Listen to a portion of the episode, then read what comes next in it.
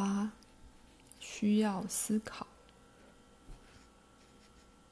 伍德回忆完后，看到曾孙女与走在象群前方的长毛象玩起新的游戏。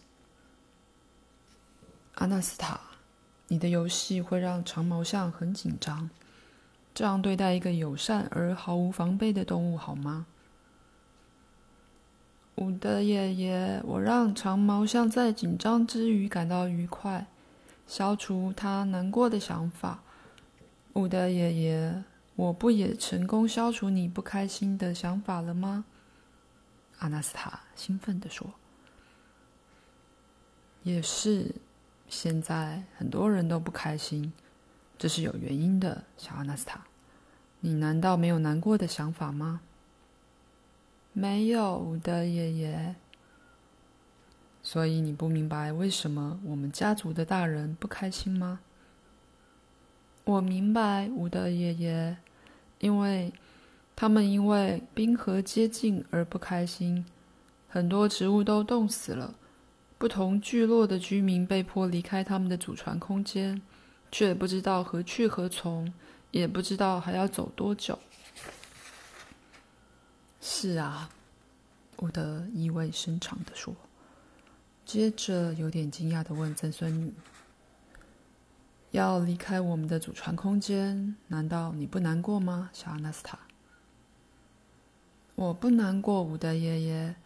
当初这种离别的难过想法一出现，我就立刻抛到脑后了，所以现在没有这种想法。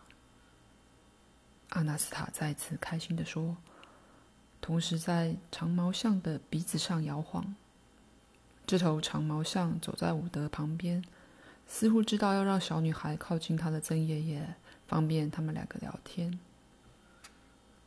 曾孙女的回答让伍德感到惊讶，也激起他的好奇心。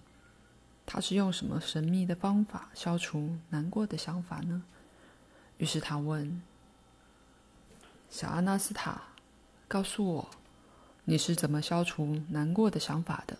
用了什么方法？”很简单，伍德爷爷，我决定留下来陪我的祖传空间。留下来，你决定了，但你没有留留在那里，你和所有人都离开了小阿纳斯塔。我现在是离开了，和大家一起去远方，但中午抵达远方的那座小丘时，我就必须回头了。我要在傍晚前回到家乡。这样白天家乡看到我才会开心。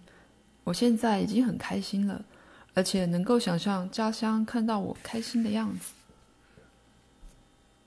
伍德对曾孙女的回答不以为意，认为她在开玩笑，或只是想象回去的样子，以免一直抱持难过的想法。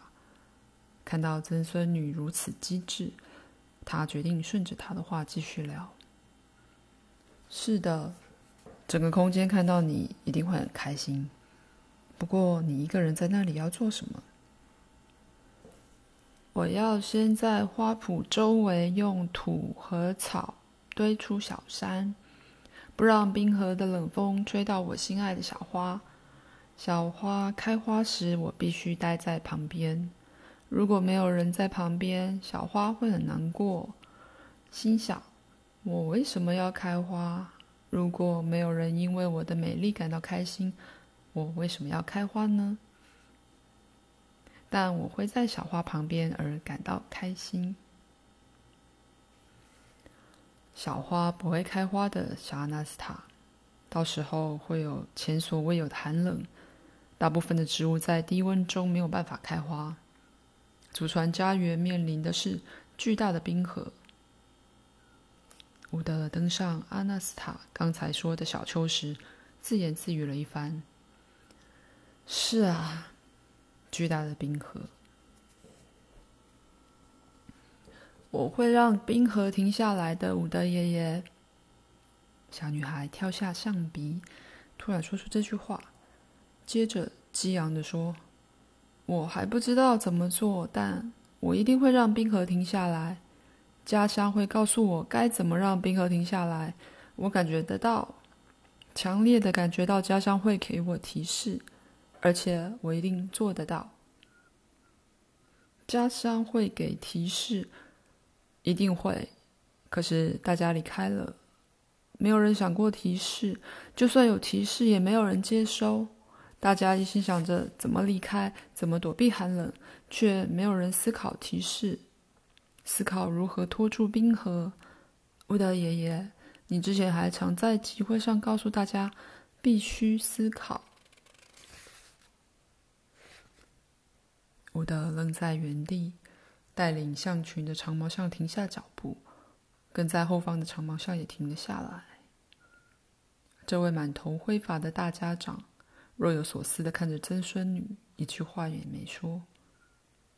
伍德接着做了一个对他自己和其他人都无法解释的反应。他指示象群两边的村民继续前进，却对阿纳斯塔说：“象群的最最后一方是一头跛脚的长毛象，他是这头领头象的儿子。你认识他？”他也最听你的话，带他一起回去吧，阿纳斯塔。变得很冷时，你再和他循着我们的足迹找我们。谢谢你，伍德爷爷！曾孙女开心的大叫，抱住他的双腿，依偎着他。谢谢你。我该怎么和你爸妈说你要做什么呢？我回家后再跟他们说。现在不用告诉他们。再见，伍德爷爷。阿纳斯塔蹦蹦跳跳地跑向最后一头长毛象。伍德看着曾孙女远去的身影，似乎尚未明白到底怎么回事。他继续上路，脑袋好一会儿没有任何想法。过了数个小时后，才问自己：“我怎么答应了呢？”必须思考。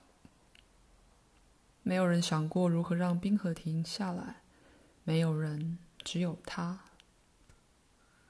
他接着开口：“我做对了。”